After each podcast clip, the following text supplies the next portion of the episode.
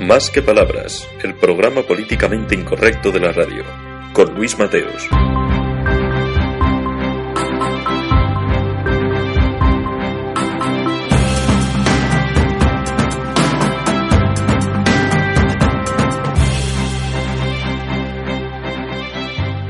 Bienvenidos amigos a una nueva edición de Más que Palabras. En este sábado, 6 de mayo, día de San Heliodoro, mártir del siglo XIV, soldado y compañero de San Jerónimo. Tenemos esta semana nuestros púgiles Lucio Peñacova. Hola Lucio. Hacía tiempo que tus obligaciones te impedían venir. ¿Qué tal Luis? Buenos días. Más Romano. Hola, buenos nos- días. Que ya nos acompañó la semana pasada. Y al micrófono el que les habla, Luis Mateos. Bueno, pues esta semana hemos visto como nuevamente un partido separatista con cinco diputados sobre representados en el Parlamento eh, ha obtenido suculentos privilegios pecuniarios y políticos para apoyar al gobierno de la nación en la aprobación de los presupuestos generales del Estado que se están debatiendo. Esta situación que se lleva produciendo desde hace 40 años por unos u otros separatistas, da igual que sean catalanes que vascos, es el producto de la malhadada Constitución del 78 que privilegia todo y disolvente de España. Vamos a hacer un sucinto resumen de todas las traiciones de los sucesivos gobiernos de España ante los secesionistas y sobre todo las implicaciones de las últimas cesiones hechas por el gobierno del PNV. Con esto vamos a dar comienzo al primer asalto. Bueno, nada nuevo bajo el sol. Eh, siempre que el gobierno central está en debilidad, eh, pactan con los separatistas, con los partidos que quieren romper España, pero es que esto parte del diseño original del, del Estado de las Autonomías y de la organización del Estado. Sí, yo, yo creo que esto hay, hay que intentar eh, diseccionar un poco el problema. En primer lugar, hay que decir que la verdad es que todos los actores en, en, en, en esta, eh, en este teatrillo al que ya estamos acostumbrados tienen un papel bastante deleznable. El PNV porque se comporta como un auténtico chantajista. Pero es que estos chantajistas, que tienen menos de 300.000 votos y 5 diputados, cuando hay otros partidos como el PACMA, que tienen más votos que ellos y no tienen ni un solo diputado, estos señores, que además dicen representar una minoría oprimida, esa minoría nacionalista vasca, cuando están sobre representados en las instituciones, están aprovechando esta sobre representación para chantajear al Estado español, a todos los españoles. Pero es que el papel de Mariano Rajoy del Partido Popular es casi peor. Eh, Pues si no puede usted gobernar, convoque elecciones, haga lo que quiera. Lo que quiera, menos esto. Porque es que el señor Mariano Rajoy está tirando con pólvora del rey. Es que parece que esta riada de millones que se va a caer a los vascos como si les hubiera tocado una vez más la primitiva saliera de ningún sitio y sale de los bolsillos de todos los españoles. Es más, sale de los bolsillos los- de los españoles que viven en comunidades autónomas mucho menos favorecidas económicamente que el País Vasco. Porque el concierto económico vasco y el concierto económico navarro es una vergüenza. Y es una vergüenza porque todo el mundo sabemos que estos conciertos económicos no se hacen, eh, eh, eh, no se eh, No se llevan a cabo, no se extienden a las demás comunidades autónomas porque habría que repartir el 150% del, del, del presupuesto general del Estado. Y no se extienden porque en las otras comunidades no hay partidos nacionalistas que puedan ejercitar ese chantaje sobre el gobierno central. Porque es el verdadero nombre de estos pactos. Yo no lo llamo ni siquiera pacto. Es un chantaje el gobierno español está comprando la colaboración de los diputados nacionalistas a cambio de mm, pues todo ese dinero que tenemos que pagar todos los españoles, como ha dicho Lucia. Pero esto, esto es una auténtica malversación de fondos. Porque el Partido Popular está comprando su posibilidad de gobierno para el partido con dinero del Estado. Este hombre, se está, este hombre, Mariano Rajoy, se está gastando miles de millones del erario público para sostenerse él en el gobierno. Sí, pero ni siquiera es un problema de Mariano Rajoy. Lleva esto pasando muchísimos años. Lleva pasando desde la transición, desde que se hizo Mira, eh, ese- perdón, esa, sí. esa, digamos, esa nefasta organización de España en autonomías. Este nefasto sistema electoral que ha dado la posibilidad a partidos muy reducidos, pero que tienen una implantación local, de chantajear al resto del país. Esto es la vergüenza. Eh, a los separatistas se les ha comprado con dinero y con favores políticos. Cuando José María Aznar en su primera legislatura no obtuvo la mayoría absoluta, necesitó pactar con Convergencia y Unión. Le pasó las transferencias de... Cuando hablaba catalán en la intimidad. Sí, le pasó las, las transferencias de educación eh, y otras muchas. Bien, no necesitaba eh, pactar con el PNV en aquella época, que lo dirigía Arzayus. y pactó con ellos, con los cinco, porque estos siempre tienen cinco en Madrid, y pactó con ellos. Fue cuando soltó aquello de el Ejército Vasco de Liberación Movimiento Vasco. Eso, Movimiento Vasco de Liberación, refiriéndose a los terroristas de ETA. No solo eso, sino que los sucesivos eh, gobiernos de España han disuelto todos los partidos eh, con, eh, de implantación nacional o que no son separatistas o que hacían frente al separatismo en esas regiones. Por ejemplo, en Cataluña defenestrando a Vidal Cuadras, haciendo desaparecer al Partido Popular. En el País Vasco defenestrando a María San Gil, a, a Iturgaiz, a Jaime Mayor Oreja y a muchos otros y dejando hecho un erial el, el, Partido Popular en el País Vasco. De gente del Partido Popular que tiene una idea de España, que combatía el terrorismo y que se jugaba el pescuezo. Igual que lo tenían una idea de España en Cataluña y se juegan el pescuezo. En Baleares han, han, hecho tres cuartas de lo mismo. En Baleares no son necesarios los votos de los Baleares para que aprueben los presupuestos. No hay separatistas en Baleares. Hay separatistas, pero bajo el paraguas de Podemos o del PSOE. Pero no de Esquerra Republicana ni de Convergencia Junior. Pero el Partido Popular en Baleares está destrozado porque han abrazado las tesis eh, separatistas. De hecho, ha habido una carta esta Sí, semana. Separatistas catalanistas. Catalanistas, exactamente, porque los baleares, los hombres no son separatistas.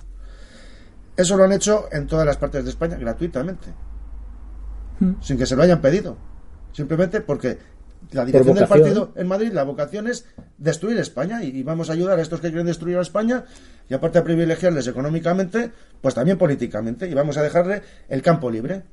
Y los nuestros, pues a la abstención, o, o que se queden en su casa o que se aguanten. Sí, sí, sí. Esto es así. Eh, a mí me sorprende en, en- bueno, pues hemos centrado un poco porque es eh, la noticia en el Partido Popular, pero el papel del PSOE es idéntico o peor. A mí me sorprende muchísimo. El concierto económico vasco y el concierto económico navarro permite que dos de las comunidades autónomas más ricas reciban mucho más dinero del que le corresponden Habría que recordar a los españoles que hay más diferencia entre distintas eh, comunidades autónomas ricas y comunidades autónomas pobres que entre países ricos y pobres en la Unión Europea. España es un país que, eh, en el que estas diferencias se están acrecentando y se están acrecentando por este tipo de abusos. Como al PSOE no le parece, esto aún no le parece suficiente, su propuesta de modelo de Estado es el de un Estado federal. Y esto, la verdad es que eh, creo que merece la pena perder un par de minutos y explicárselo a los españoles. Eh, Todos ustedes allí, en las ciudades en las que vivan, sabrán perfectamente que en su ciudad habrá barrios con un poder adquisitivo muy alto, barrios con un poder adquisitivo medio y barrios con un poder adquisitivo bajo. Imaginen ustedes por un momento que en la ciudad donde ustedes viven, los habitantes del barrio de mayor poder adquisitivo, aquí en Madrid podría ser perfectamente el barrio de Salamanca, por ejemplo, decidieran que quieren la independencia porque ser madrileños les cuesta dinero y Madrid les roba, porque están hartos de ser los que más impuestos pagan para construir polideportivos en los barrios pobres. Esto, que cualquiera lo denunciaría como una absoluta inmoralidad, el Partido Socialista y el Partido Popular no lo denuncian como una inmoralidad. El Partido Popular a lo más que llega es a decir, ojo, que a lo mejor no resulta rentable. Pero no, señor, el problema no es que le resulte rentable o no. El problema es que la postura que esta gentuza está defendiendo es absolutamente inmoral. Usted paga más porque es el que más tiene. Y sí, su dinero lo, lo vamos a utilizar en crear instalaciones y recursos donde hacen falta.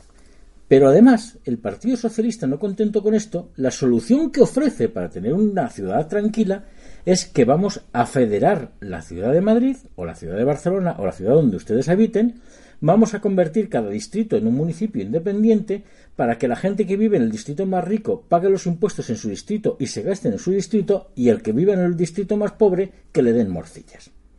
Y esta es la propuesta de modelo de Estado del Partido Socialista Obrero Español.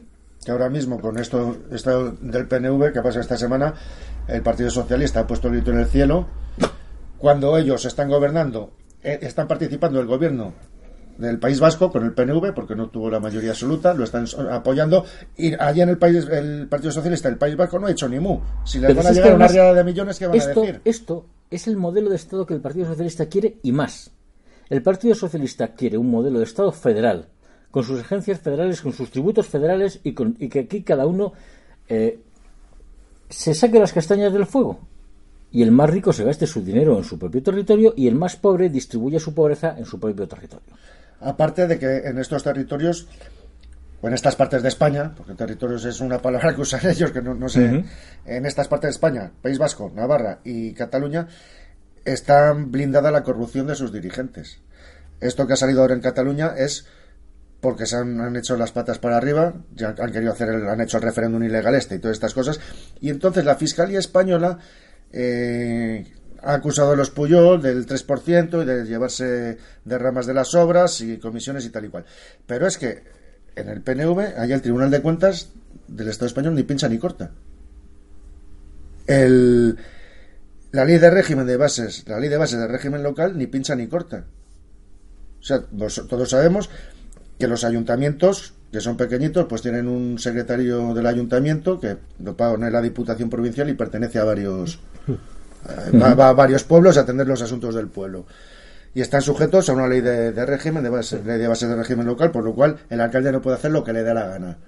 Porque va el, señor secretario y dice, oiga, usted no puede hacer este contrato, usted no puede gastarse el dinero en esto, usted se ha pasado el presupuesto, usted no puede pedir más créditos al banco y están sujetos a unas leyes. En estos territorios, en el País Vasco, son las, eh, las juntas generales y las... Eh, los, los, tres territorios forales, los que recaudan los impuestos y los que ponen los funcionarios públicos y los que regulan los ayuntamientos. Es decir, ¿por qué no salen allí casos de corrupción en el País Vasco? Porque no les revisan las cuentas nadie, hacen con ellos lo que les da la gana. Bueno, es que eh, yo estoy bastante seguro de que la justicia puede revisar las cuentas. Lo que ocurre es que esto no se hace porque no interesa y porque forma parte de los acuerdos políticos. Yo no me puedo creer que cuando en, en la propia sede parlamentaria, ya hace muchos años, dijeron aquello de su problema tiene un nombre y es, el, 3%. Si esto lo sabía todo el mundo. Esto lo sabía todo el mundo. Y a los Puyol nadie les ha metido, les han quedado el diente porque formaba parte de los acuerdos de gobierno, de gobierno. Igual que la riada de millones que les llega, pues uno de los acuerdos de gobierno, tácito o, o explícito, era a la familia Puyol no se la toca. Es más, a la familia Puyol aún no se la toca. No se la ha tocado prácticamente. Y lo que les ha costado han tenido que meter en la cárcel a un expresidente de la Comunidad de Madrid para atreverse a, meter en la cárcel a alguien de la familia Puyol, no a Jordi Puyol. Esto, vamos a ver, es que tenemos un gobierno que es un gobierno, son una, una panda de cobardes. Esto siendo bueno. Porque si yo no pensara que Mariano Rajoy y la gente que le rodea son una manada de cobardes, lo que estaría pensando es que son una manada de traidores. Yo es lo que pienso. es lo más probable. es que una cosa no quita la otra tampoco. Sí, sí, sí, efectivamente, una cosa no excluye la otra. Pero desde luego que a la familia Puyol aquí aún no ha, no ha habido quien se atreva a encargar el diente, eso está clarísimo. Y el País Vasco está ocurriendo lo mismo. O por falta de valor, o porque parte de los acuerdos con los nacionalistas vascos, legislación tras legislación, incluye en no te metas en mis cuentas, que yo soy el PNV y aquí hago y deshago como me venga en gana. Sí, yo creo que van por ahí los tiros, tanto en las provincias vascongadas como en Cataluña. Hay unos acuerdos que los españoles no conocen y que nadie, nadie se los ha ilustrado que precisamente establecen esto. Y efectivamente, como apuntaba Luis al principio, esto nace en la transición, en, en, el, con el nacimiento del, régimen del 78 que es eh, la raíz de todos los males que estamos es que es que el pacto el pacto secreto que no conocen los españoles que conocen los medios de comunicación y que es otro boche para cualquiera que estemos interesados en la política, es la sustentación de la monarquía encargada en el rey Juan Carlos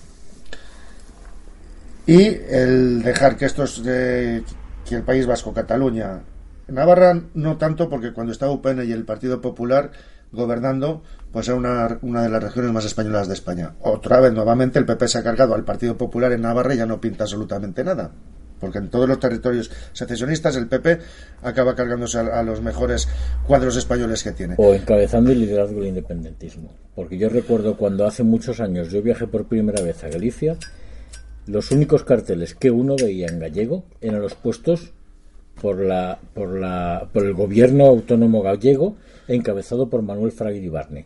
Porque toda la cartelería privada en Galicia, toda estaba en español. Pero a lo que voy, eh, al principio de la transición, eh, la figura del rey Juan Carlos era débil, estaba apoyada por los Estados Unidos y por los países de la Unión Europea, que son los que lo impusieron aquí, en los Estados Unidos. Eh, y el problema separatista pues era bastante grave en el País Vasco. En Cataluña no había ningún problema. En el país era más problema de las élites y de los dirigentes de los nuevos Pero en partidos. el País Vasco estaban- tampoco era tan grave. En las primeras elecciones generales, el PNV no ganó. Ganó el Partido Socialista Obrero Español y no se atrevió a gobernar para no cabrear a los nacionalistas. Esto es así. Esta es la historia de España. Es que no era ni el 50%, ni siquiera en el País Vasco. Pero bueno, Y ya esto en el País Vasco, en las, en las vascongadas oficiales. Que si cogiéramos como País Vasco lo que ellos dicen que es el País Vasco, que incluye las provincias vasco-francesas y Navarra, hacen el ridículo más absoluto, porque el independentismo era una minoría que solo ganaba en una de las provincias. Pero a lo que voy, el rey, sabéis que estaba dispuesto a llegar a dejar la independencia del País Vasco con tal de que suscribiese un pacto personal con la corona. Bueno, Le es quitaron que la idea de la cabeza. Porque en aquel este momento rey el- el- tiene el- una predisposición a la traición Ahora que es insólita. ahora hablaremos- El. El ex-rey. Sí, ahora hablaremos de, de lo de Melilla, al terminar esto. Eh, en aquel momento, claro, después de haber entregado el Sáhara, los militares ya no iban a aguantar más humillaciones y cuando lo estaban matando, como al muñeco del pim pam pum. Entonces le dijeron, Majestad, esto no se puede hacer, los otros accedieron a base de prebendas políticas, de crecerlos, porque era una minoría, como tú dices, de engordarlos económicamente y de darle la chancha, esto, lo otro y lo demás allá y todo lo que ellos pedían, pues reconocieron al rey y más o menos hubo un status quo. Vale. Ahora ese status quo se ha roto. Se ha roto por la codicia de, de muchos. Que duda cabe. Y por echar las patas para arriba eh, los separatistas catalanes principalmente. Vamos a ver, yo, yo, yo eh, no, no, no, no estoy del todo de acuerdo. La constitución que tenemos impuesta por Estados Unidos es una constitución que nos eh, eh, abocaba irremediablemente al punto donde estamos ahora. Irremediablemente. Era inevitable que teniendo la sobrerepresentación los territorios, tanto en, la- en el Senado como en el Congreso, que convierte el propio Congreso en una Cámara de Representación Territorial, porque se eligen los diputados por territorios, donde los nacionalistas quedan absolutamente sobrerepresentados, con un régimen insolidario entre regiones el punto en el que estamos ahora era inevitable. Lo que los americanos nos colaron con el beneplácito de Juan Carlos I era una bomba de relojería que ahora está a punto de estallar. Yo no creo que, no pienso que fuera por estupidez. Es una constitución escrita deliberadamente para debilitar a España y para hundir a España. Totalmente. Y de hecho, yo lo he dicho más de una vez. Cuando los, entre comillas, padres de la patria cogen un modelo de constitución para empezar a desarrollar el español, el modelo que cogen es el alemán con los Landers. Es muy curioso.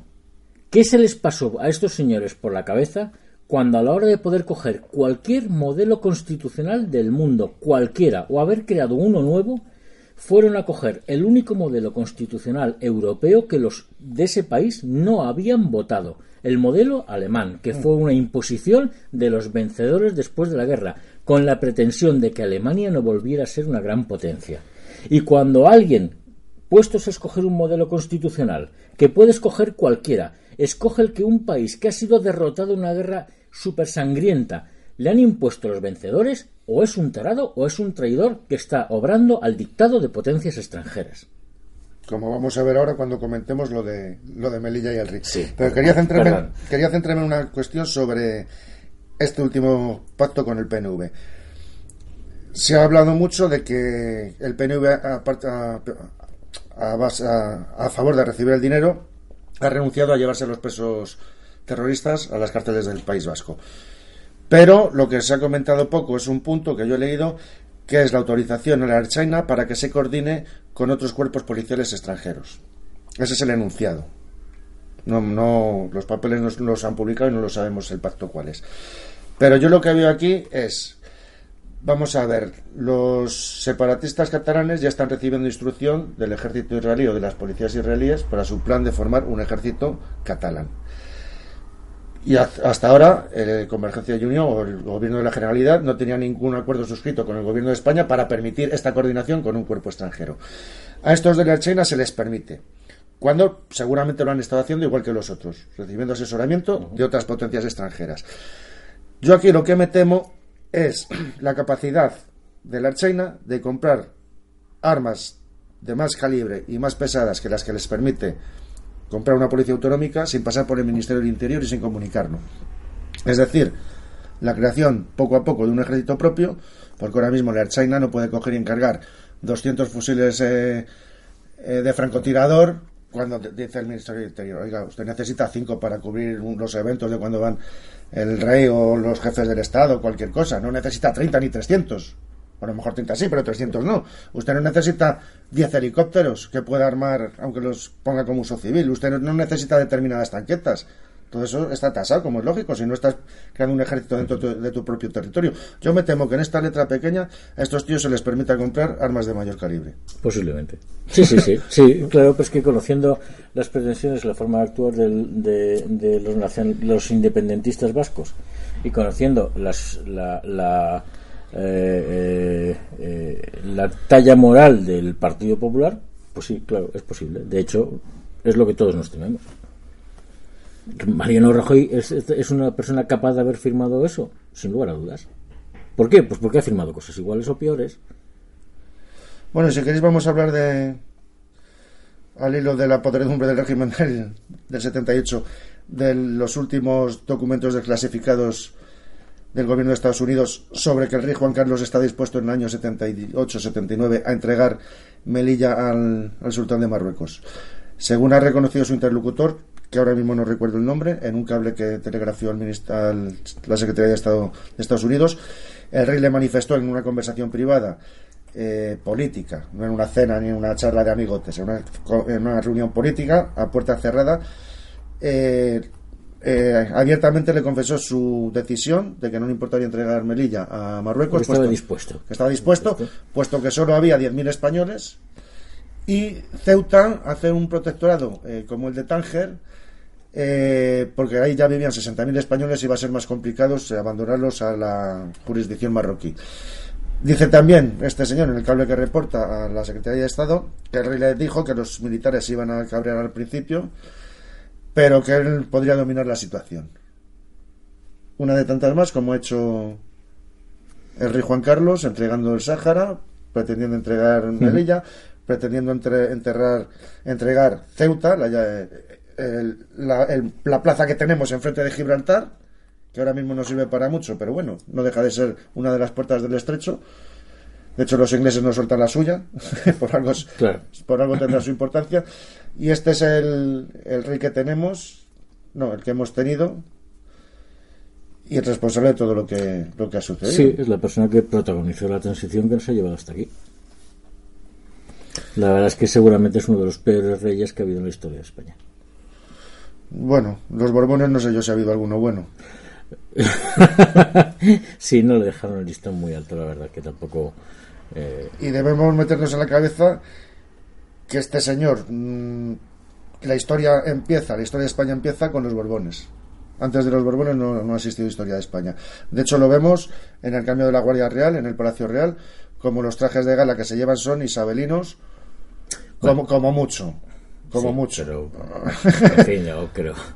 O sea, no, vamos. Que tampoco hacía falta sacar unos cruzados, ¿no? Para hacer el cambio de guardia al Palacio Real. No un cruzado, pero tú ves, tú ves por ejemplo. el tíber, en fin, digamos, digamos que el uniforme está acorde con la época de la que, de la que se data el palacio, ¿no? bueno, tampoco le daría, importancia. Pero. Entonces eh, se la doy porque el Palacio de Buckingham es posterior a la Torre de Londres pero allí ves a los señores, bueno, no en Buckingham, en la Torre de Londres ves a los tíos vestidos pues de, de 1500, de la época del Renacimiento. Pero, el relevo de la Guardia Real sí se hace con trajes de época también. Bueno.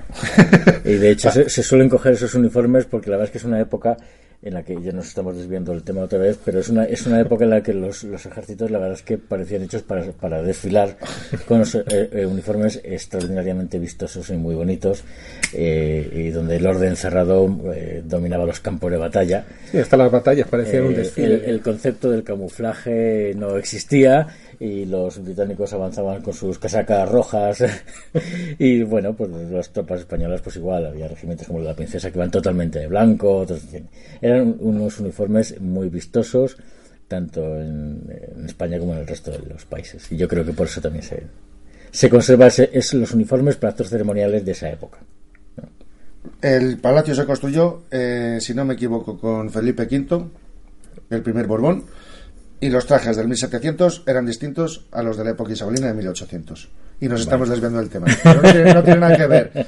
Los uniformes del cambio de guardia de la Guardia Real no son los de cuando se construyó el palacio. Bueno, vamos a dejar. que hemos hablado de un tema muy serio y hemos acabado quitándole hierro al asunto cuando tiene muchísima importancia.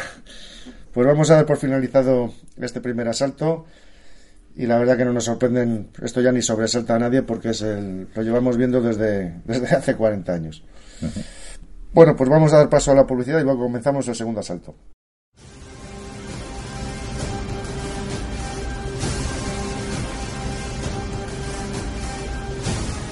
Aquí la voz de Europa, el programa de actualidad que te va a contar la verdad de lo que pasa en España y en Europa, a qué peligros nos enfrentamos y el camino a seguir para vencer en esta lucha en la que estamos metidos. A todos los que lucháis día a día por la supervivencia de Europa, escuchad aquí la voz de Europa en su canal iBox de Internet, en la página web de Democracia Nacional y en el canal DN Radio de Twitter todos los martes a las 10 de la noche.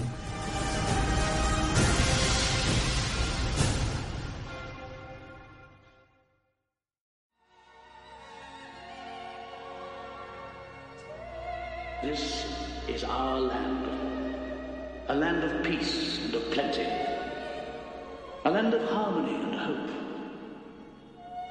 This is our land. No entendíamos aquellos rótulos, pero en nuestro interior los traducíamos como Dante al llegar a las puertas del infierno. Abandonad toda esperanza, vosotros los que entráis aquí. Acércate. Yo vine equivocado. Solo quería viajar. Me metí en un bajón y ahora para Rusia, a la guerra. Solo quería viajar por conocer nuevas tierras. El hombre. Antonio. Antonio Blas Naranjo, para servirle. ¿A qué partido político perteneces? Nunca, ninguno, a ninguno, nunca en la vida. ¿Religión? Eso nada, yo. Yo soy masón. Otro. ¿Su nombre? Marcelo Arroyo. Yo no me he metido en nada.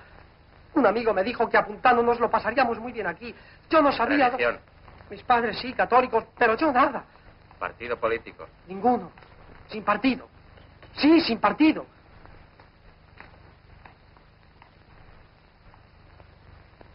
¿Su nombre? Adrados. Profesión militar. Grado capitán. Capitán Adrados. ¿Por qué se enroló en la División Española de Voluntarios? Para luchar contra el comunismo. ¿A qué religión pertenece? Católico, apostólico, romano. ¿Partido político? Anticomunista. ¡Vamos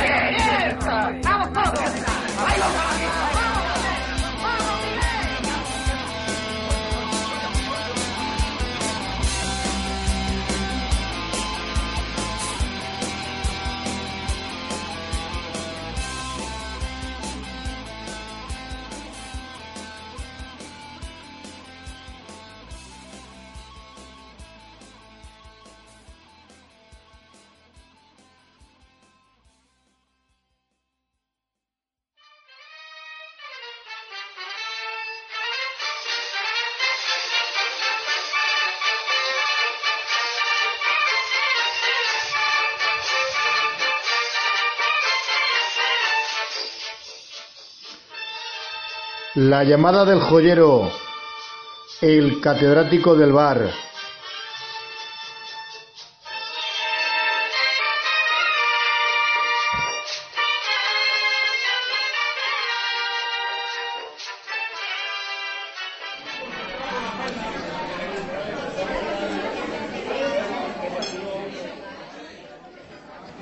Chavales, oye, que ya estoy otra vez aquí. Oye, que soy yo, el de siempre. Venga, oye, nada, oye, que estaba como siempre ¿eh?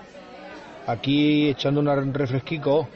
Y nada, que estaba mirando que la Fiscalía Italiana dice que está investigando a las ONGs estas que se dedican a, a pasar a recoger la gente esta en el agua, esta que quiere pasar de Libia, bueno, los invasores estos que se echan a los barcos y se echan donde sea con tal de venirse acá pensando que esto se, bueno, nunca mejor dicho el oro y el moro, que no lo es. Pues nada, oye, que dice que hay uno que le llaman el Frontex, que es el, el, la, la agencia esta de control de fronteras de Europa, que dice que las ONGs estas que hay, que con la manera que tienen de actuar, lo que hacen es dar alas a los traficantes, ¿eh? Que claro, estos, como son muy espabilados, que claro, como saben que los van a recoger, los echan cada vez en peores barquicos de esos, de, van, vienen con, con, con dos trozos de madera y, y, de estas hinchables que vienen y todo, oye. Y nada, como ya saben que están ahí los de las ONGs para salvarlos, que a los traficantes les viene de perillas, de perillas, oye. Que sepas que hay datos oficiales, ¿eh? que dicen que han pasado de rescatar del 5% al 40% de todos los inmigrantes. Además de que ya vienen un, un porrón, además estos han pasado a recoger casi al 40%. Casi nada. Dice, dice, hay un fiscal eh, de Catania, el fiscal jefe de Catania, un tal Carmelo Zúcaro, por aquí en el periódico, que dice que quiere averiguar, que quiere detrás de las ONGs, que de dónde vienen las perras que tienen, que tienen un montón de perras, y que a qué están jugando. Claro, muchacho. Claro, ¿a qué están jugando? Dice, en cambio, Médicos Sin Fronteras que la política de la Unión Europea, esta que quieren hacer ahora, claro, como se cuela cualquiera, pues eso, que ahora quieren apretar las tuercas y cerrar fronteras y persiguiendo a los traficantes y tal, que dicen que la Médicos Sin Fronteras, que eso lo que hace es que, que, que muera más gente. Eh, y yo digo, macho, pero eso, ¿lo habéis pensado de verdad las cosas, oye? ¿No os dais cuenta de que aquí no podemos dejar entrar a cualquiera? Y de que las ONGs están jugando un papelico más pronto sucio que otra cosa en estas cosas, en esto. Pero no os dais cuenta, hostia, si es que, si es que son, son navas contadas. Cuanto más traigo, además, más cobro, porque una vez estar aquí, las que reciben las ayudas son las ONGs. Macho, si es que es un negocio bordado, ¿eh? Pues nada, eso, que a ver si os ahí y habláis del temica este y yo, nada, yo voy a hacerme otra. Oye, yo a lo de siempre, a lo mío, que estoy estoy aquí, en lo mío, en el descansico. Paco, Paco, Paco, que me acerques una gorda. Vale, muchacho, vale. Venga, oye. Y eso, mm, gracias por oírme, ¿eh?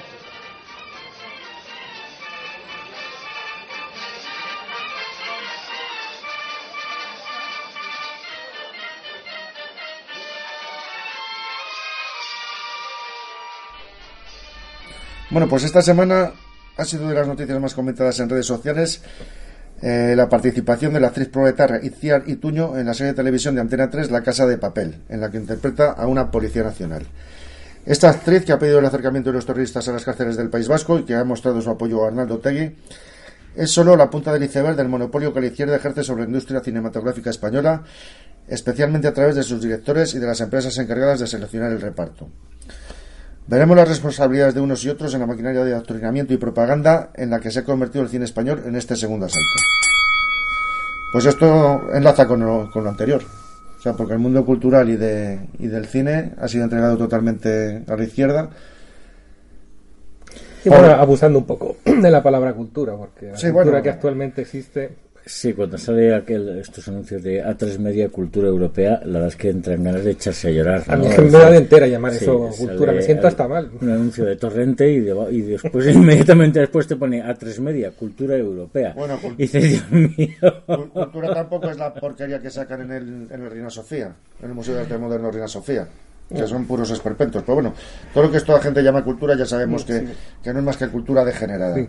Sí, ese mundo ha sido Eh. copado por la, por la izquierda, efectivamente. Sí, pero hay, hay, eh, hay cuestiones que son interesantes. Por ejemplo, gracias al caso de esta actriz, hemos descubierto, eh, o, o se ha hecho público, muchos españoles han descubierto cuál es uno de los mecanismos que utiliza la izquierda para monopolizar eh, su presencia en el cine. ¿no? Y es que, eh, si alguno de nuestros oyentes no lo sabe, la persona encargada de hacer el casting para esta serie de televisión, es decir, la persona que hizo el casting y seleccionó a esta actriz proetarra para protagonizar esta serie de televisión, es la hija de Manuela Carmena. Entonces, esta señorita, que es la, la- la señora Eva Leira, eh, junto con su socia, es copropietaria de una de las grandes empresas de casting en España. Estas dos señoras hacen los casting para las principales eh, series de televisión, para muchísimas de las grandes eh, producciones cinematográficas españolas. Y cuando uno pasa un casting con ellas, aunque esto no se diga, hay una cuestión que es evidente. Y es que una de las premisas para pasar de forma positiva uno de sus castings cinematográficos es ser de izquierdas, y preferiblemente de la izquierda radical. ¿Tengo pruebas para decir esto? Hombre, pues sí, y me, me ciño a los resultados. Es hartamente improbable, por no decir imposible, que solo las personas de izquierda sean capaces de, capaces, capaces de pasar un casting cinematográfico en España. Luego, hay una premisa ineludible en España para trabajar en el cine o para trabajar en series de televisión, que es ser de izquierdas. Y quien lleva a cabo esta discriminación por motivos ideológicos son señoras como la hija de Manuela Carmena. Acordaros que en la última entrega de los premios Goya, que presentara, presentaba otra vez eh, Dani Rovira, eh, alabó a Manuela Carmena, que se presentó por allí y le lanzó unas alabanzas, se metió con el PP como siempre, que por mí fenomenal que se mete con el PP porque son tontos, pero alabó a la Carmena. Y luego se descubrió el ajo que es que la hija de Carmena es la que le había conseguido el papel ah, para, ocho apellidos, para ocho apellidos vascos. Es la que le había conseguido el papel. ¿Cómo, ¿Cómo hablar mal de ella? ¿Cómo vas a hablar mal de la alcaldesa?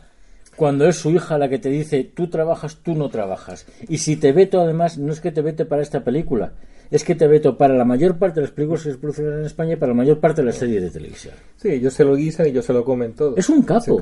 Esta mujer es un auténtico Sí, capo. Son métodos mafiosos, mafiosos blandos porque no se mata a nadie, pero son Pero métodos te- mafiosos. bueno, profesionalmente sí.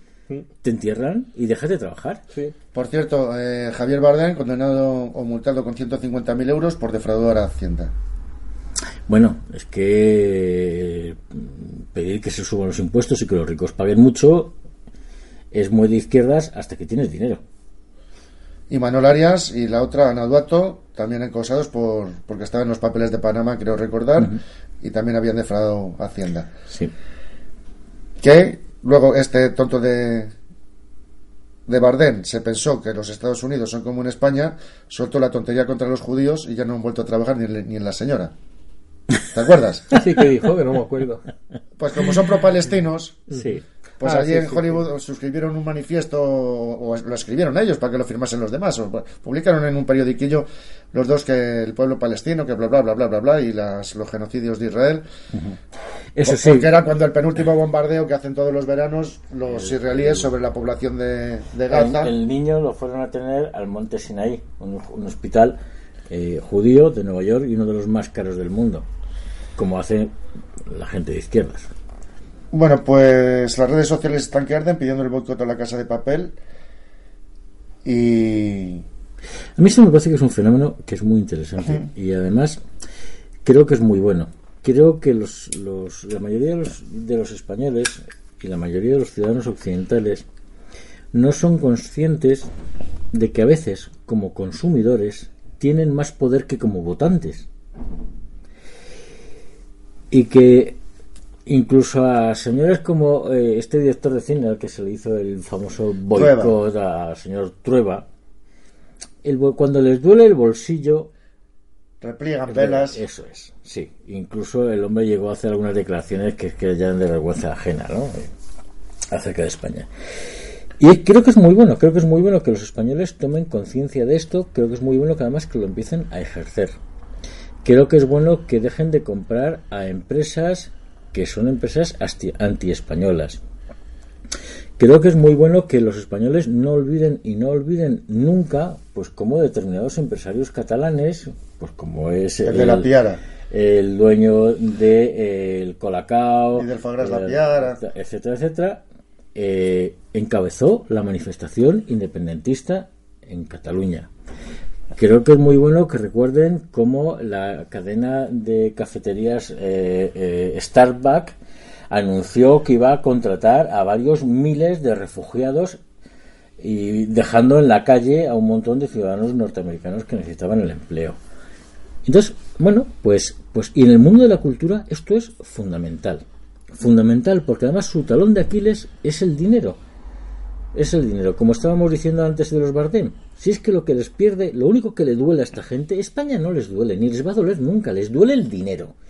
Es la pela lo que les duele, porque son unos miserables. Entonces, como esta gente se está comportando de, so- de forma absolutamente traicionera con nuestro país, pues hay que darles donde les duele.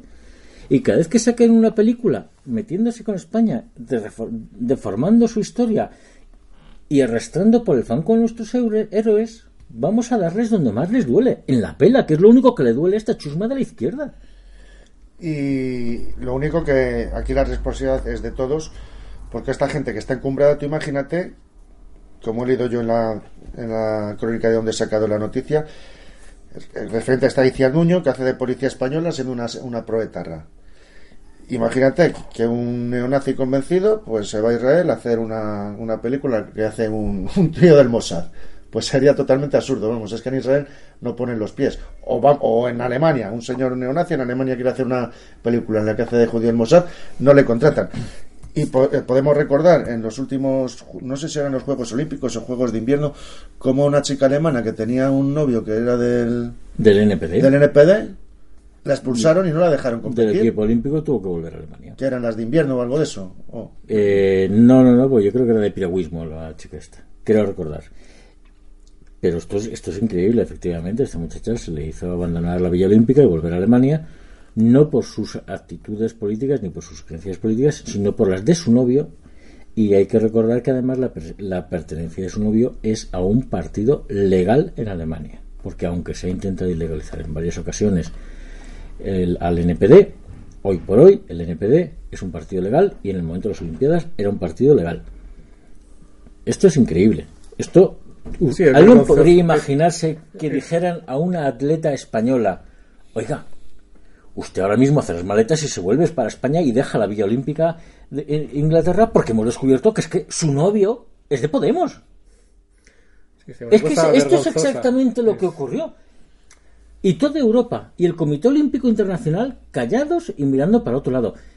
Es que aquí hay mucha gente que si algún día conseguimos librarnos de la basura que nos oprime, debería de dar explicaciones muy detalladas de sus conductas. De todas formas, eh, quiero decirles a nuestros oyentes que no solo como eh, consumidores tenemos mucho poder. Nos podemos limitar a mandar correos electrónicos a Antena 3 y decir que vamos a boicotear la sede. Podemos mandar correos electrónicos a, los, eh, a las empresas que se anuncian. O podemos hacer, como hemos hecho nosotros, cuando pretendió venir Albert Pla al Círculo de Bellas Artes a Madrid a presentar sus infames canciones proletarias y antiespañolas que aparte de quejarnos a la delegación del gobierno, aparte de quejarnos al ayuntamiento, montamos una manifestación en la puerta de Albert Pla y el tío no dio su concierto. Es decir, que la movilización en la calle también es muy importante. No hay que dejarla de lado porque si no se lo dejamos a esta gentuza que sean los que la copen. Luego, y, de hecho, perdón, ha habido varias galas de los Oscars, hace ya, de los, de los Goya, hace años, que había madrileños y españoles a la puerta de los Goyas abucheando a todos los tipejos que se paseaban por la alfombra roja intentados acallar por los medios de comunicación, pero que luego en las redes sociales se veían los vídeos de decenas y centenares de personas abuchando a estos sinvergüenzas. Es decir, que hay que plantarles cara también en la calle, en la cara, o sea, en la, calle, en la cara y en los medios de. Y, y es que hay cosas tan sencillas como una llamada telefónica. Yo estoy muy seguro de que un, eh, Cualquier cadena de televisión, como cualquier empresa, tiene unos estudios de mercado en los que dicen, bueno, de cada 100.000 clientes insatisfechos, nos llama para quejarse uno. El resto se queja a su vecina o se queja a su marido en la sobremesa, ah. pero no llama. Cuando usted llama a Antena 3 y de forma educada les hace entender que usted se siente muy decepcionada con la cadena por emitir esta serie con esta mujer en un papel protagonista, la señorita que atiende el teléfono luego, por supuesto, habla con sus superiores. Y cuando dicen, ¿qué tal la tarde? Dicen, no han dejado en tres llamadas, pero como cuántas habrán sido? Pues como 100, 200, 300. Y este hombre, su jefe, empieza a echar cálculos mentales. Cada llamada representa 100, 200, 300 mil televidentes. Y llegado a un punto, esta gente entra en pánico. Y aunque están diciendo los medios de comunicación que la cadena ha sido un éxito de audiencia, mienten mienten como bellacos. Y la mejor prueba de que mienten como bellacos y la mejor prueba de que han entrado en pánico es que durante el partido anterior a la emisión de la serie estuvieron ofreciendo hasta dinero porque iban a hacer un sorteo. ¿Cuándo ha visto usted que esto ocurra? Esto nos ha hecho en la puñetera vida. Se ha hecho un sorteo para los televidentes durante la emisión del capítulo 1. Lo han hecho porque estaban viendo que la audiencia se les caía en picado. Así que hay cosas tan sencillas, no le estamos pidiendo que se juegue la vida, ni que se gaste el dinero, Ni ni, que sea mal No, educado. Ni que sea mal educado. Que coja usted el teléfono y que educadamente, simplemente educadamente, ponga en conocimiento de Antena 3 o de A3 Media, En este caso y en otros que en otro pueda caso, y, sucederse. eso es, y en otros que puedan sucederse, su descontento. Porque esto hace mucho más de lo que usted se piensa. Pues os animamos a ellos, queridos escuchantes y radio oyentes. Pues os parece, vamos a, a terminar este segundo asalto, dar paso a la publicidad y a nuestra sección cultural. En Democracia Nacional somos un partido político contracorriente, por lo que el régimen intenta silenciar nuestra voz negándonos cualquier tipo de ayuda económica. Por ello, nos mantenemos gracias al esfuerzo de nuestros militantes. Comprando en keltibur.com colaboras a que nuestra voz y la vanguardia que representamos siga avanzando en la lucha.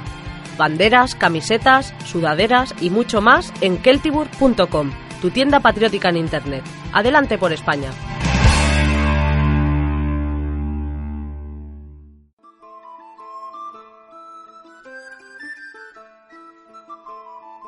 Vamos a dar paso a la sección cultural que, como sabéis, se llama La pluma y la espada. ¿Por qué la hemos llamado así? Pues porque nuestro lema es Cum grado del verbo, pro patria pugno. Con la espada y la palabra, lucho por mi patria.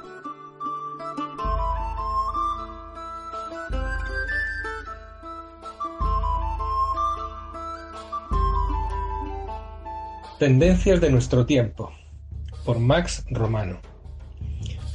Hoy hablaremos de las hazañas de las Femen, mujeres liberadas de nuestro tiempo. Es para partirse de la risa. Después de décadas de monserga con la liberación femenina, hemos ido a parar a las heroínas de nuestro tiempo, las niñatas malcriadas enseñatetas conocidas como Femen. En vez de ponerlas en lugar y cubrirlas de ridículo, se las da coba. Se las considera como algo más que payasas y se las toma en serio. Más falsas que Judas, como todos los fenómenos mediáticos, se añaden a la larga lista de inútiles subvencionadas, a quienes se les ríen las gracias y se le permite todo simplemente porque son mujeres, sin que nadie se atreva a criticarlas como merecen. Es esta una señal bien clara del nivel de los tiempos en que vivimos, del estercolero en que se ha hundido nuestra sociedad, que cuatro gritos histéricos con las tetas al aire sean considerados como un mensaje. Seguro que dentro de unos años las estudian en la universidad, a las Femen, como modelo de comunicación posmoderno o alguna estupidez por el estilo. La mayor parte de las feministas, muchas mujeres, las miran con simpatía o condescendencia, pero no todas. En efecto, hay también quien las critica, censurando la imagen que dan de la mujer y el nivel al, al que rebajan la causa de las mujeres. Y en efecto es así. Esto es verdad, pero es perfectamente inútil que feministas, mujeres modernas y empoderadas, traten de distanciarse de las femen. Además de que son críticas minoritarias, es penoso y risible que ahora nos vengan con eso, porque los berridos de las femen representan de la manera más cumplida la voz de muchas, demasiadas mujeres de nuestro tiempo, y ese es en rigor el mensaje que nos transmiten. Quiero decir que estas malcriadas simbolizan y encarnan en su mayor pureza el tipo degenerado y abyecto de mujer que el feminismo ha fomentado, un tipo humano que pocas pinceladas son suficientes para trazar. Es esta, este tipo de mujer, campeona de vulgaridad. Se ha liberado de las cargas de la buena educación, el estilo y la distinción, la feminidad, la decencia, el gusto y la finura. El ideal propuesto para la mujer de hoy barre un espectro deleznable, desde las heroínas abrecabezas de esas películas americanas para retrasados mentales que nos repiten hasta la náusea, a las zorras cuarentonas de sexo en Nueva York. Mujer sin gracia, chabacana, convencida de que tener estilo significa vestirse y comportarse como las féminas insoportables, neuróticas y abyectas de la telecaca, a las cuales toma como modelo. Está totalmente convencida de ser el no va más cuando cualquier mujer de la época de nuestras madres o nuestras abuelas les daba cien vueltas en todo. Y podemos preguntarnos, llegados a este punto, ¿dónde está la mujer realmente válida? ¿La que tiene talento, capacidad y carácter? ¿O simplemente la que quiere ser mujer y no quiere la guerra contra el varón? Esta mujer está en algún lugar, sofocada por el feminismo, boqueando intentando respirar. Su valor está permanentemente puesto en tela de juicio por las cuotas, por los privilegios que se otorgan a las, inútiles solo por ser mujeres. Su perfil y sus capacidades de la mujer válida son difíciles de distinguir, rodeada como está por una muchedumbre de semianalfabetas que suben como la espuma. Su educación, su inteligencia y su cultura están envilecidas por el ideal barrio bajero, zafio, chabacano y sin estilo de la mujer moderna. Su feminidad misma se encuentra denigrada por una propaganda constante contra la maternidad, por el continuo lavado de cerebro a favor de la guerra contra el hombre y a favor de un ideal agresivo, desquiciado y fracasado de mujer. Una digna representación del callejón sin salida al que el feminismo ha conducido la fémina moderna. Basta escucharlas durante unos minutos de conversación, no a las femen, sino a mujeres de clase media, como por ejemplo la típica fauna de oficina, y especialmente el repelente tipo de ejecutiva agresiva. Podemos escucharlas en cualquier bar. Estoy hasta los huevos, la has cagao, me cago en la puta. Son ejemplos típicos del campo semántico y de la paleta expresiva de la mujer empoderada. Tanto es así que a menudo, cuando los oímos hablar, nos vienen a la mente esas películas americanas de acción, donde de cada tres palabras una es fuck. ¿Y es esta su liberación? ¿Es esta su nueva identidad femenina? ¿Es este su ideal de mujer emancipada, libre del yugo machista y patriarcal? En efecto, este tipo de mujer se ha liberado para mejor caer en el estercolero y en el lodazal. Es para partirse de la risa.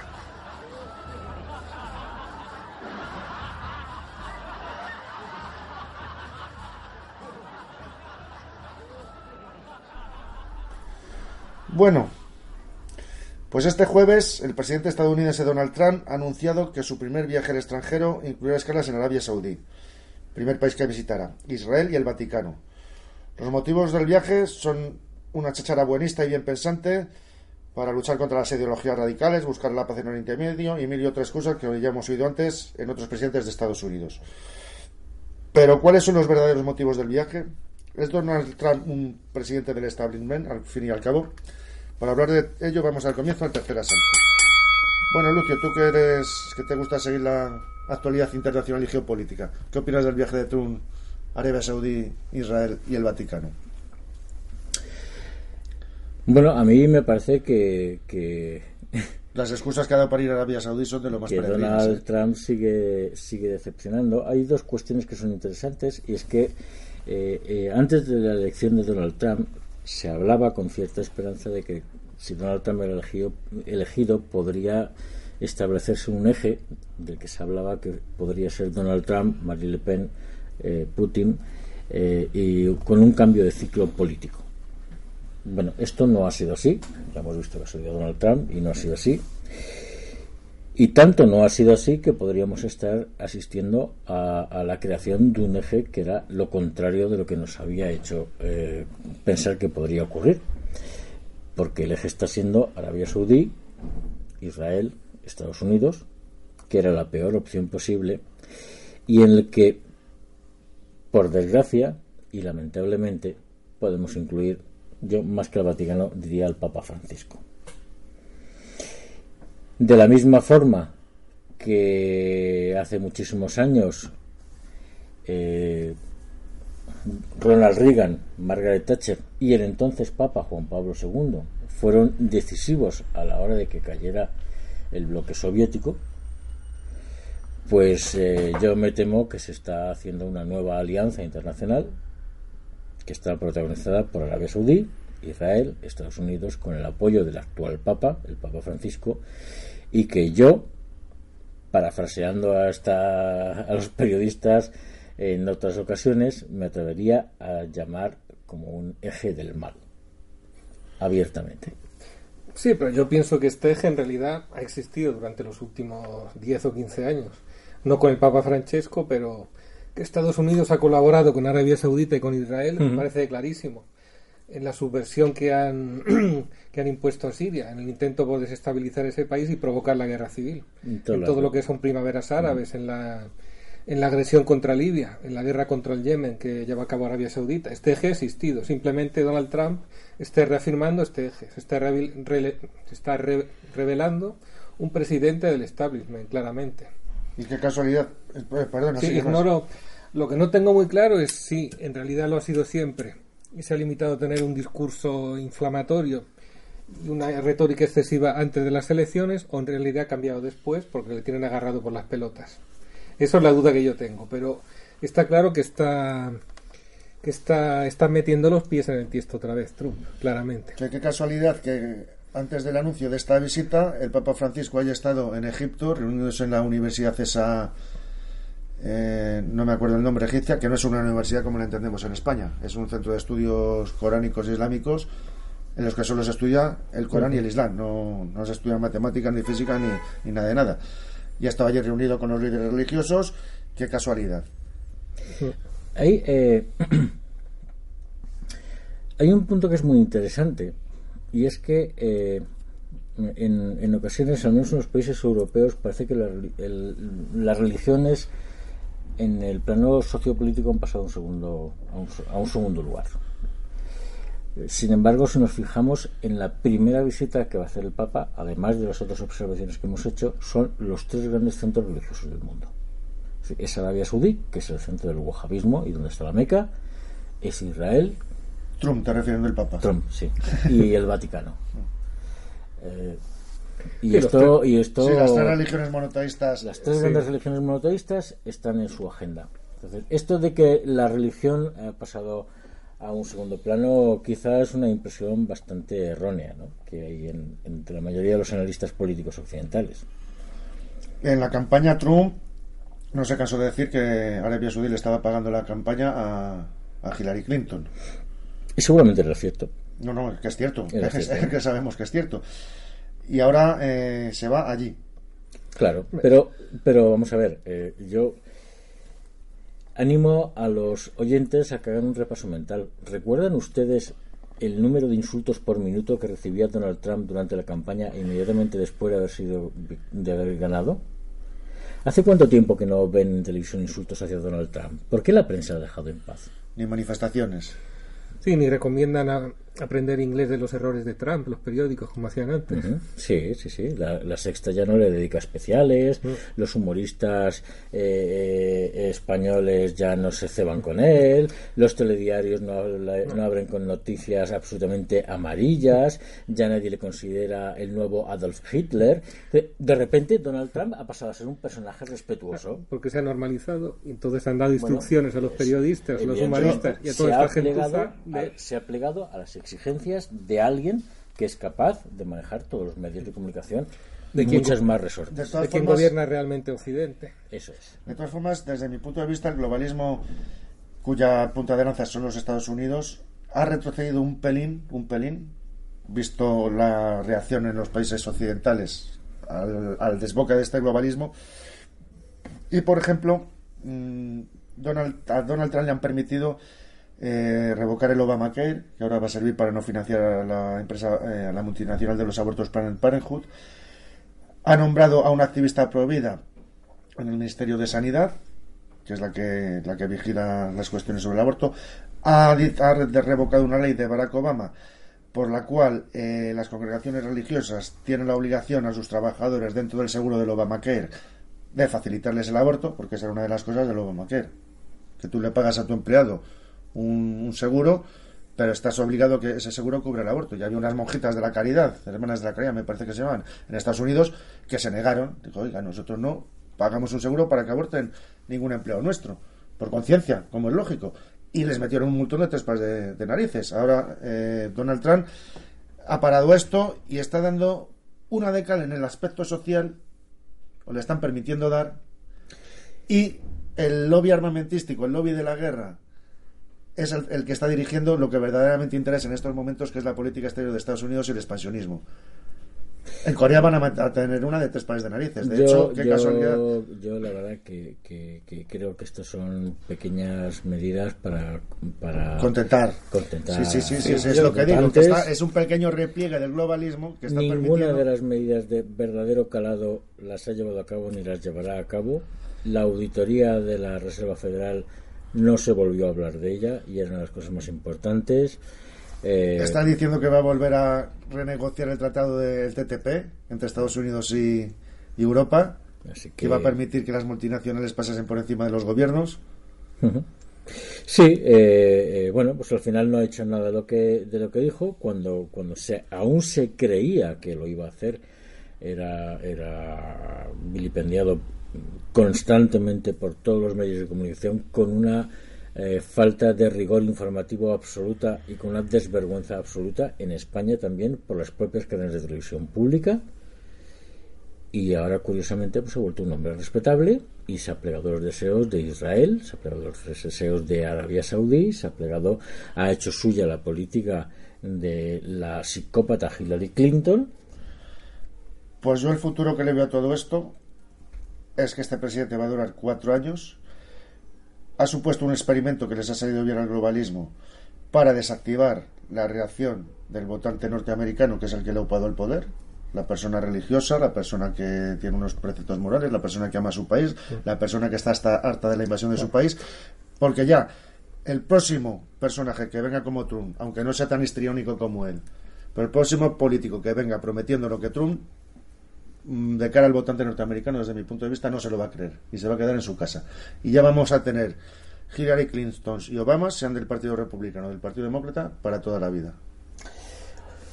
Hombre, yo La eh, revers- o sea, quiero yo- hacer también una, una, una, eh, lectura positiva. Y es que con las ideas que expuso Donald Trump, aunque no las haya llevado a cabo y aunque al final le hayan hecho eh, eh, arrodillarse a los pies de su, de su amo, se pueden ganar unas elecciones.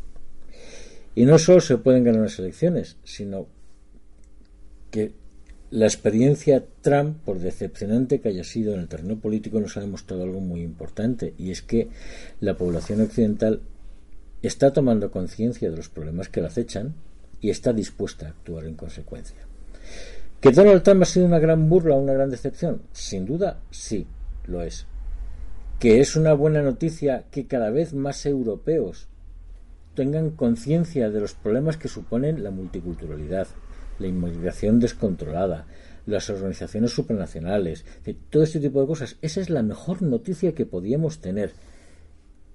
Yo recuerdo perfectamente cuando hace 15 años, en una reunión de amigos o de conocidos o del trabajo, uno hablaba en contra de la inmigración, por ejemplo, de la llegada masiva de musulmanes a Europa. ¿No? Te miraban poco más o menos que como si estuvieras proponiendo construir cámaras de gas. Esto era así. Hace 15 años nadie entendía eh, que te pareciera tan alarmante.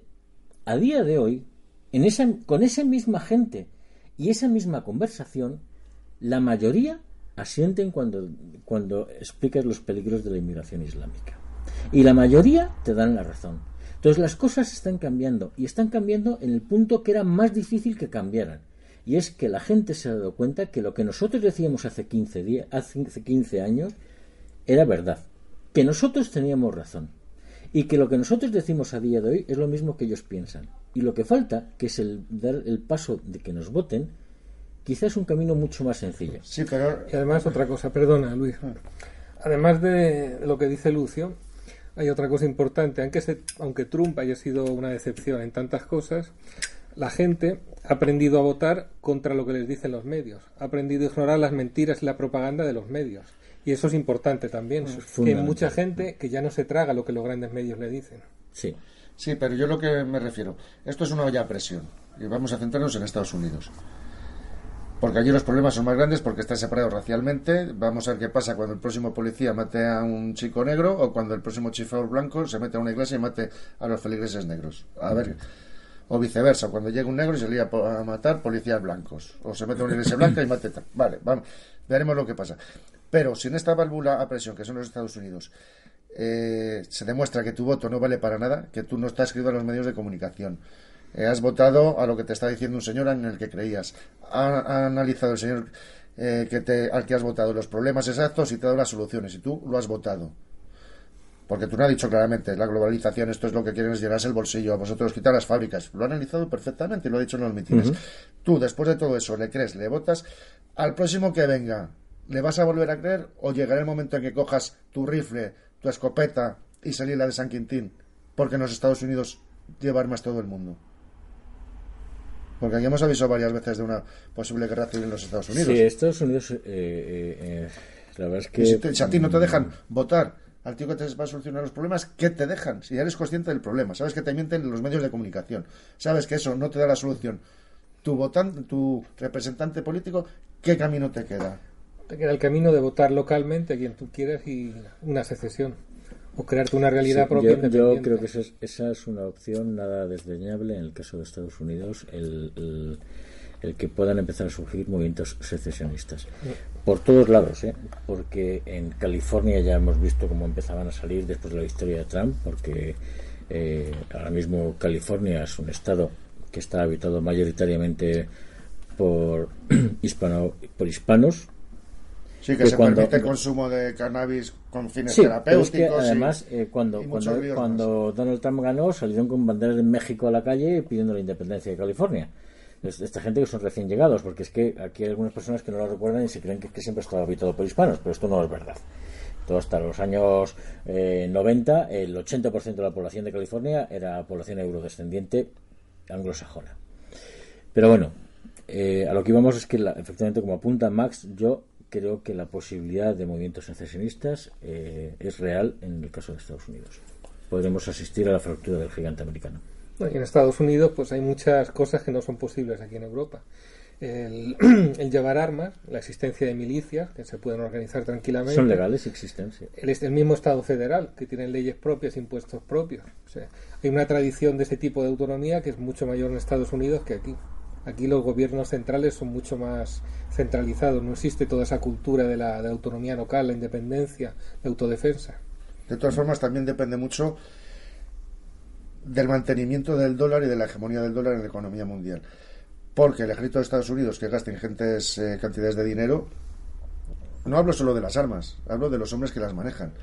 Allí es un ejército profesional que cuesta muchísimo pagar a un soldado. Y la gente se mete en el ejército porque te pagan la carrera, porque te van a formar, porque te dan un buen puesto de trabajo y te estás jugando la vida por muchísimo dinero. Mira, el- y a los miles de hombres que tienen destacados en el extranjero, cuando son bases en países mm, que no están en estado de guerra, les pagan casa para la familia, pagan bases, estas bases militares, como tuvimos aquí en su día, la de Torrejón. Exactamente, que Se mantener- les lleva hasta los alimentos para los supermercados para que compren comida americana a diario y no echen de menos ningún tipo de producto básico. Es decir, que mantener ese ejército en activo a esos soldados cuesta muchísimo dinero. No son los americanos tan patriotas y no se meten en el, en el ejército tanto por porque es una salida económica su situación como por el patriotismo, que algunos también lo harán por, patriotismo. Y cuando yo, desde mi punto de vista, cuando el dólar eh, sufre un desastre por algún lado, bien porque se pueda comprar el petróleo en otras monedas, que no sea el euro, para eso estoy aumentando el euro, para no hacer frente al dólar.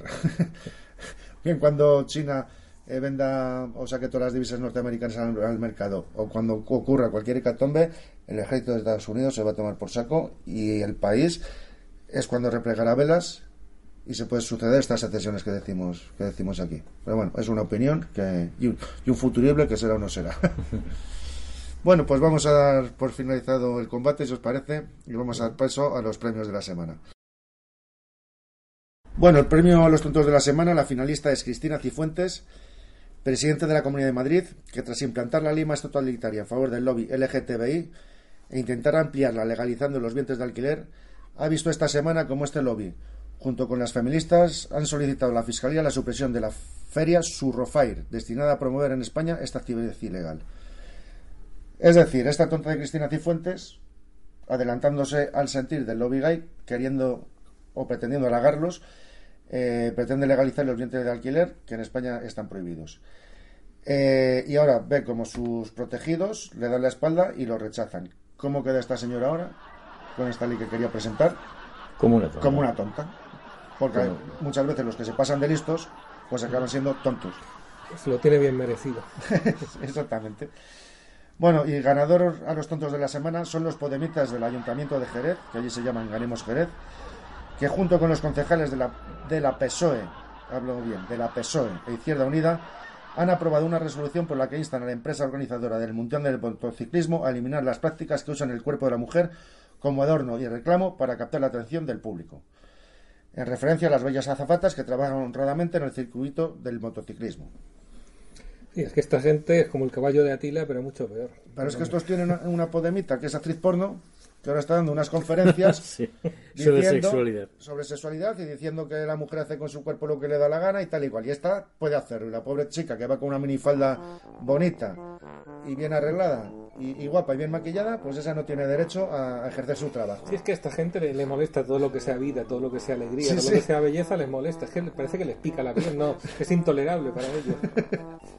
Sí, sí, sí. yo, eh, quizá eso sea lo único que explique por qué ese empeño en resultar antiestéticos, ¿no? Esas trazas, esos pelos, eh, la cabeza medio rapada por un lateral de alguna señorita de Podemos, las rastas, el aspecto desaliñado, sucio.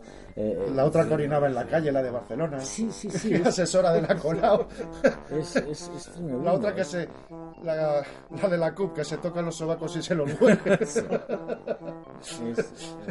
Bueno, pues para vosotros, podemitas, los del PSOE y los de Izquierda Hundida. Bueno,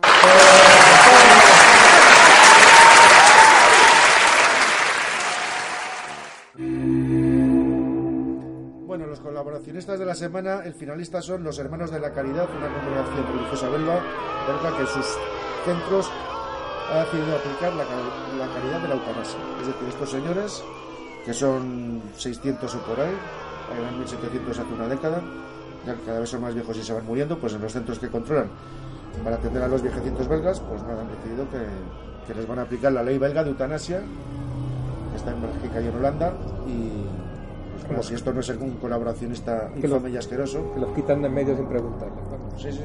A los viejetes. Ellos deciden el sufrimiento de la persona a la que deben quitar del medio y cuando debes acercarse a Dios, porque ellos lo deciden. Cosa que no harían si fuesen viejecitos musulmanes. Es que tienen que dejar espacio para los que entran de fuera. Bueno, y la ganadora colaboracionista de la semana es una tal Laci Mazcauley. Esta tipeja es una activista feminista radical afincada en Washington, Distrito de Columbia. Se enamoró de un turco, activista de los derechos de las mujeres, eh, se fue a vivir a Turquía con él y acabó, como todas estas listas, en manos de un podemita musulmán, pegada, violada y sometida a la voluntad del hombre, que no la dejaba salir de casa, no la dejaba manejar el ordenador. Bueno, ya después de conseguir escaparse de Turquía y volver a su país, la tía sigue sin reconocer que el Islam es la causa de sus desgracias. O sea, sigue apoyando. Es el varón. Sí, y la culpa es, el varón blanco es el heterosexual varón, y el heteropatriarcado. No es el. Islam. Así que esta, la- no la puedes poner de tonta porque es más colaboracionista que tonta. Es las dos cosas, pero Sí, no es fácil aunar los dos premios, pero incluso en esta señorita quizá podía haberse llevado esta semana los dos, ¿no? Y haber sido la más galardonada de la historia del programa.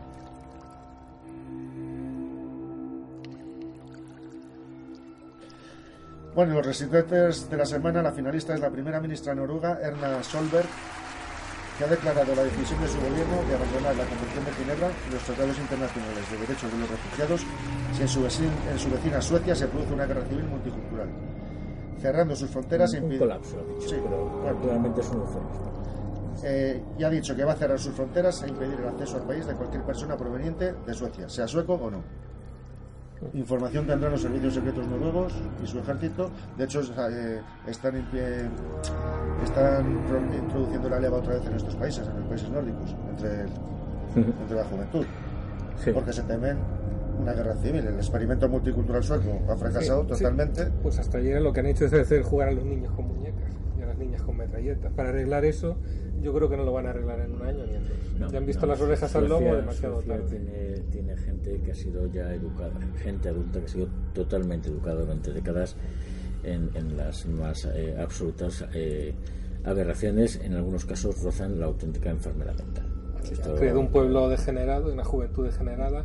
Ahora no lo van a poder arreglar. Si quieren buscar a alguien que defienda a su país, Yo, yo Pues- recuerdo con espanto como una feminista sueca pedía a los varones suecos que si intentaban violarla los refugiados no la ayudaran porque no quería que el hombre sueco volviera a recuperar ese papel de macho dominante Protector. protector Sí, del de la mujer y ante esa terrible situación ella prefería ser. Entonces, Sí, esto eh, yo creo que de verdad, y no es por faltar a esta pobre mujer, que no recuerdo su nombre, porque además sería un nombre nórdico y casi impronunciable, eh, creo que, que esto debe- esta mujer debería de recibir ayuda y no lo digo por faltar al respeto. Creo que es una persona que tiene su escala de valores totalmente trastocada. Bueno, esto es un desorden mental, pero un desorden mental que se ha vuelto política, que se ha vuelto doctrina de Sí, Estado sí, y sí, política sí, de Estado. O sea, efectivamente. no es un desorden mental de una persona, es de una entera sociedad. Así que ahora pues no sé lo que van a hacer.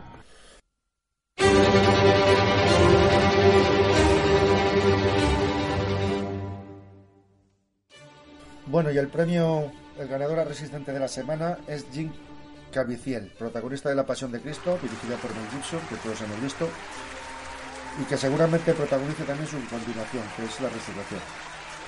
Eh, Jim Caviezel ha visto como tras encarnar a Jesús eh, fue rechazado por el resto de productores de Hollywood.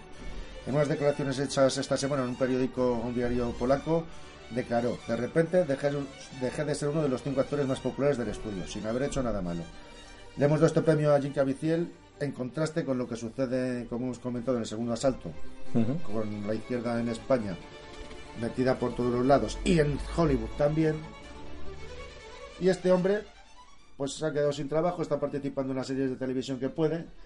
Me imagino que no serán controladas por judíos, porque todo el motivo de, de este de este boicot fue Es por la el- película de la Pasión película de de la pasión, porque los, los de judíos del Sanedrín pues no salían muy bien parados. Sí, estará mal viviendo con lo que encuentra. Y además está dirigida por Mel Gibson, que es uno de los pocos malditos que tiene el cine. católico, bueno, pues Jim Caviezel, que también es, no sé si católico, pero cristiano desde luego que lo es, cree en Jesús, el hombre resiste y ahora con dos narices, en vez de pegarse al lobby de Hollywood y retractarse, pues va a protagonizar la segunda película, que es Resurrección, que esperemos ver todos. Pues esperemos que le vaya muy bien y que sea una película entretenida y con éxito de taquilla. No será como la de Filipinas, que nos han hecho a nosotros.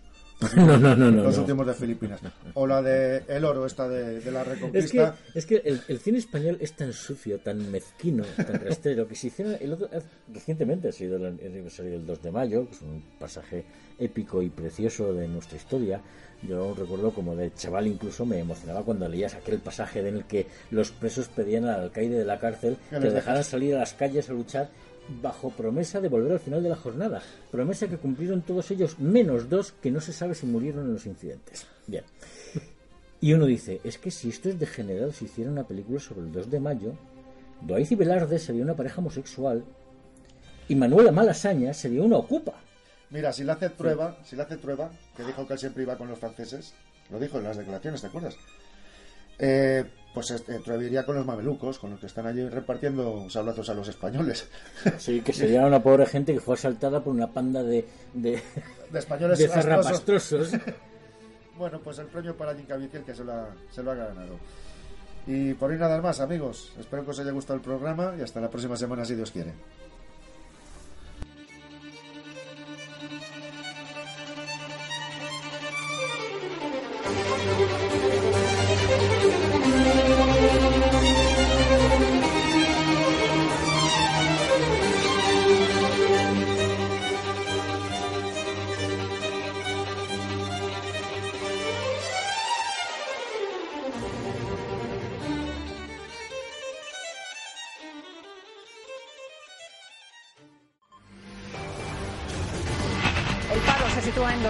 Nivel más bajo de los últimos siete años. Son Dentro. No tengo que decirles que las cosas están mal porque todo el mundo lo sabe. Hay crisis. Mucha gente está sin empleo o con miedo de perder el que tienen. Seguimos sentados ante el televisor mientras un locutor nos cuenta que durante el día ha habido 15 homicidios y 60 delitos violentos, como si eso fuera lo más corriente del mundo. Todo en todas partes se vuelve loco y ya no queremos salir a la calle. Nos quedamos en casa y lentamente el mundo en que vivimos se empequeñece y solo decimos, por favor, dejadme vivir tranquilo. Pues yo no voy a dejarles en paz. Quiero que se irriten conmigo. Tienen ustedes que montar en cólera. Quiero que se levanten todos y que vayan a sus ventanas, que las abran y que saquen la cabeza gritando, estoy más que harto y no quiero seguir soportándolo.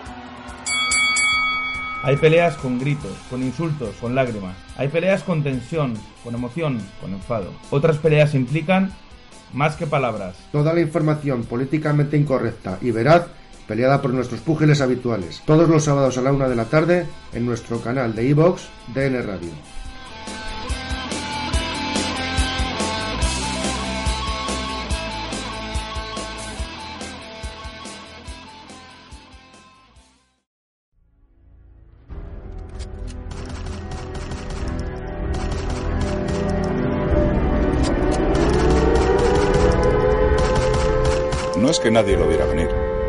Que ocurre es que no quisimos escuchar a aquellos que intentaron avisarnos.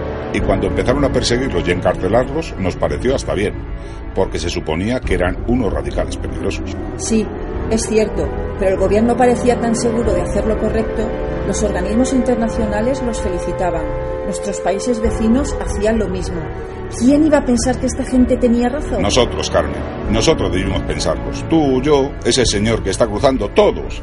Había tantas señales, lo que decían los que intentaban avisarnos era tan razonable. ¿Y por qué no les creímos? Todo habría sido tan distinto y todo eso podría haberse evitado. Porque en el fondo lo que decían era demasiado feo y no nos apetecía demasiado creerlo. Y sin embargo, se quedaron cortos.